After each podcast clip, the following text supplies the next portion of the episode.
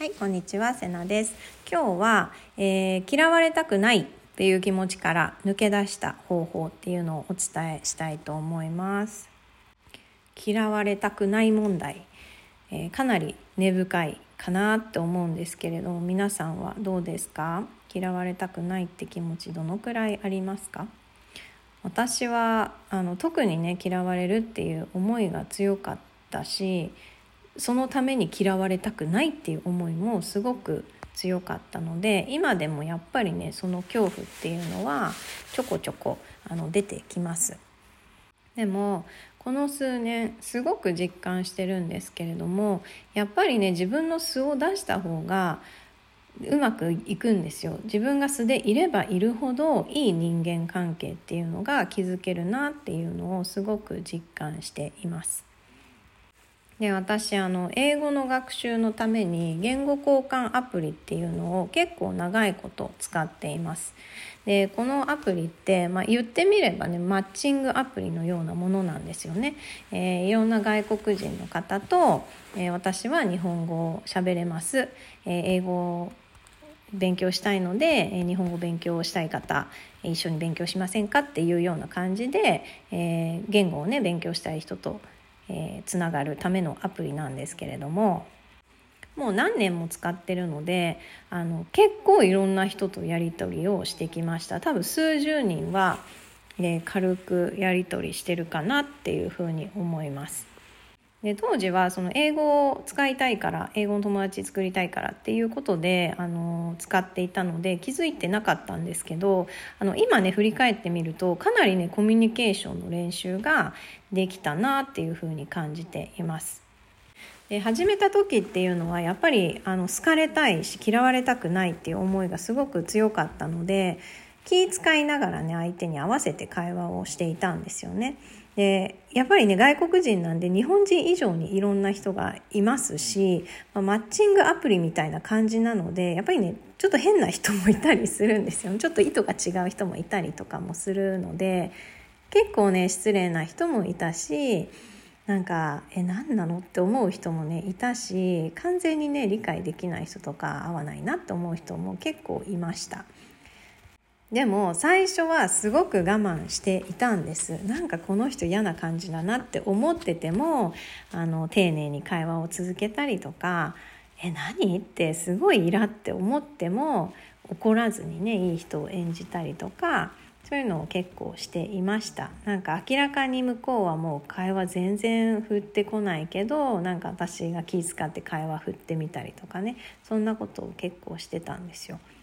で今はもう全然そんなことはあのしないしもう嫌だなと思ったらそこを終わらせるし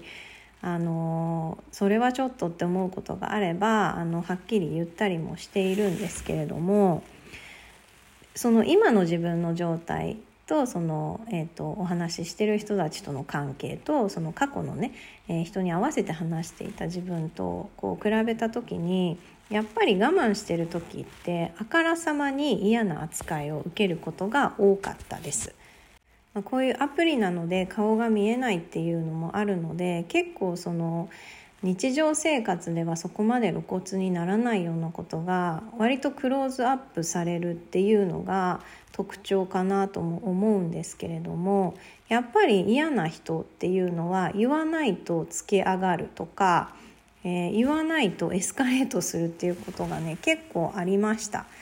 でそれすらも我慢しているとやっぱそれがずっと続くんですよね。で自分がすごい嫌な気持ちになったりなんか自己肯定感下げられたりっていうこともね結構ありました。で以前の私の思考って何かがあった時に自動的にあ私が悪かったかもっていう風になっていたので、えー、何か嫌だなって思った時にあなんか私の言い方が悪かったのかなとか何か私のやり方があれなのかなとかっていうふうにして結構自分の嫌だなっていう気持ちを無視して、えー、なんか円滑なねコミュニケーションを取ろうとしてたんですよね相手の機嫌を伺いながらコミュニケーションを取るっていうのが私のパターンだったんです。でもあの本当にねいろんな人とやり取りをしていくうちにそれがねいい感じにあの壊れました。あの途中からねもうどうでもよくなっていきました。えー、嫌われたくないっていう思いからねさっきも言ったように波風立てないコミュニケーションをしていたんですけどあまりに変な人が多かったのでなんかすごいいい人をやってる自分がとってもバカバカしくなっちゃったんですね。私は我慢して円滑なコミュニケーションを取ろうとしているんですよ相手の気持ちを察したりとか嫌な気持ちにさせないように気を使ってコミュニケーションを取っているのにもかかわらず、えー、好きかって言って人を嫌な気持ちにさせて挙句返事もしなくなるみたいな人が結構ねいたりしたんですよね。そうなるとえ私何のために気使ってたんだろうっていう風な気持ちにあのなってくるものです。でそれと同時に自分を大切に扱うっていうことをあの意識するにつれだんだん自分の意識っていうのが変わっていきました。何か失礼な態度をされた時に「いやちょっと待てよ」ってなるんですよ。そんな扱い受ける筋合いないんですけどとかいやそんなこと言われる筋合いないんですけどっていう風な気持ちがすごく育っていきました。今まではなんか自分が下だったんですよね。選ばれる立場にいた自分だったんですよ。なんかすごく感じよくして、えー、気使って相手にいい印象を与えて選んでほしいなっていう立場だったのがだんだんといやこっちが選ぶでしょっていう あの意識に変わっていきました。でもう一つの発見なんですけれどもちょっと言い方が雑になりますがどうでもいいって感じる相手ほどなぜか好かれるっていう現象が起きていました。どうでもいいなって思う人って別に自分をよく見せようと思わないので結構素の自分なんですよね。相手に合わせてなんかいいねって言ったりもしないし自分が興味ないことにはあそれあんまり興味ないなって普通に言えたりとかあと嫌なことはそれちょっとあんまりいい気がしないって言えたりとかそういうのが普通にできてたんですよね。自分が好かれたいと思って気使ってコミュニケーションを取る人に限ってなんかうまくいかなくて嫌われてもいいわと思って、えー、自分の素でコミュニケーションを取る人にはなぜか好かれるっていうことがありましたそんなことに気づいたら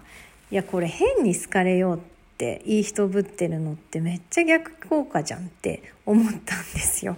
本当に自分の素を出せば出すほどあのすごく好いてもらえるっていうことを実体験としてあの経験したんですね。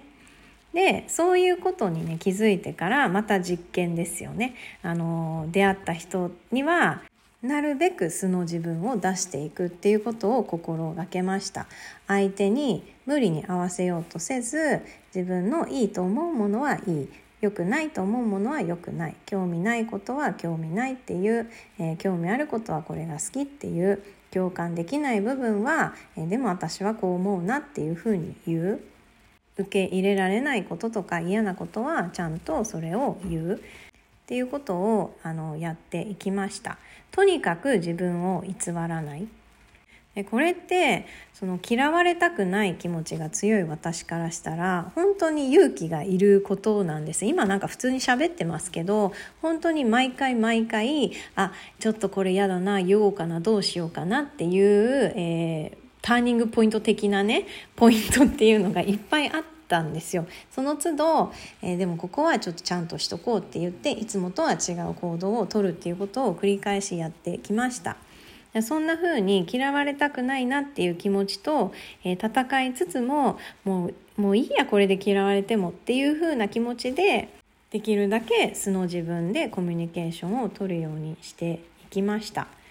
そうするとだんだん楽になっていくんですよね。当然会わない人は早々に消えていきます。でも会う人っていうのは残ってくれます。正直量はそんなに多くないです。今でもつながってる人って23人しかいないんですけれどもそれでも、えーと、そういう人たちとはすごく深い話ができるようになっています。でえー、残ってくれる人っていうのは隠したい自分の部分も、え知っているっていう安心感があるのですごくね楽だし信頼関係っていうのも、えーと、育ってきます。でまあそんな風に出会いの数だけ自分のセルフイメージと向き合う必要もあったし出会った人の数だけ自己需要とか自分の価値観を広げる機会もねたくさんもらえたんですよね。で自分がどこにフォーカスしてるのかとかどういう見方をしてるのか何を信じてるのかっていうのに気づくきっかけもものすごくたくさんもらえてそれこそみんなに好かれなくていいとか、えー、去る人を追う必要がないとかそういうなんか流れに任せるっていうこととかもより理解ができるようになりました。本当にねたくさんのことが学べたなっていうふうに感じています。ですごく思うのは嫌われたくないって気持ちが強ければ強いほどどうしても相手の期待に応えようっていう気持ちが大きくなってしまうんですね。だけどそれって結果的に自分をないがしろにすることにつながってきます。相手の期待にばっかり応えてしまうと自分の期待には応えてあげられなくなるんです。自分の気持ちを無視してしまうようになるので結果自分が苦しくなってきます。で自分のことをそう扱ってる時ってなかなかいい人間関係って築けないんですよね。相手があまり自分を大事に扱ってくれなくなっていきます。で自分にとって嫌なものは嫌でいいし無理なものは無理でいいし心地よくないなら心地よくないでいいんです。自分が感じることは全部正解なのでそれを相手に合わせて曲げる必要は全然ないんですよね。それって別に相手に自分の考えを押し付けるっていうことではなくてただ自分はあこれが嫌って思ってるんだなとかあこれは心地よくないんだなって分かってあげるだけで全然よくて自分がそうやって自分の気持ちをね一番に尊重してあげられるようになると自然と自分を尊重してくれる人っていうのが現れてきます。自分の基準を正解にしたらちゃんとそれを大事にしてくれる人が集まってきます。でもう一つ、えー、気づいたのは合わないって思った人とはあのさっさと、えー、離れた方がお互いにとっていいっていうことです。例えばね自分が全然楽しくないと思って相手と話してるとするじゃないですかなんかこの人嫌だなとか合わないなって思って話をしてるのってめちゃめちゃ失礼なことだと思うんですよ。だってもしかしたら相手は楽しいと思って話してくれているかもしれないですよねそれなのにこっちは何この人すごい嫌だとか全然面白くないって思って話すのってものすごく失礼じゃないですか私が逆の立場で全然楽しくないって思われながら話をされるんだったらそんなことしないでもう離れてくれって思うんですよ。でこれって相手の大事な時間をすごく奪ってる行為なんですよね。私と過ごす時間もしかしたらこの人はもっとこの人のことをすごく喜んで、えー、一緒に過ごしてくれる人と過ごせたかもしれないのに私はそんなに面白くない楽しくないって思いながら過ごしてる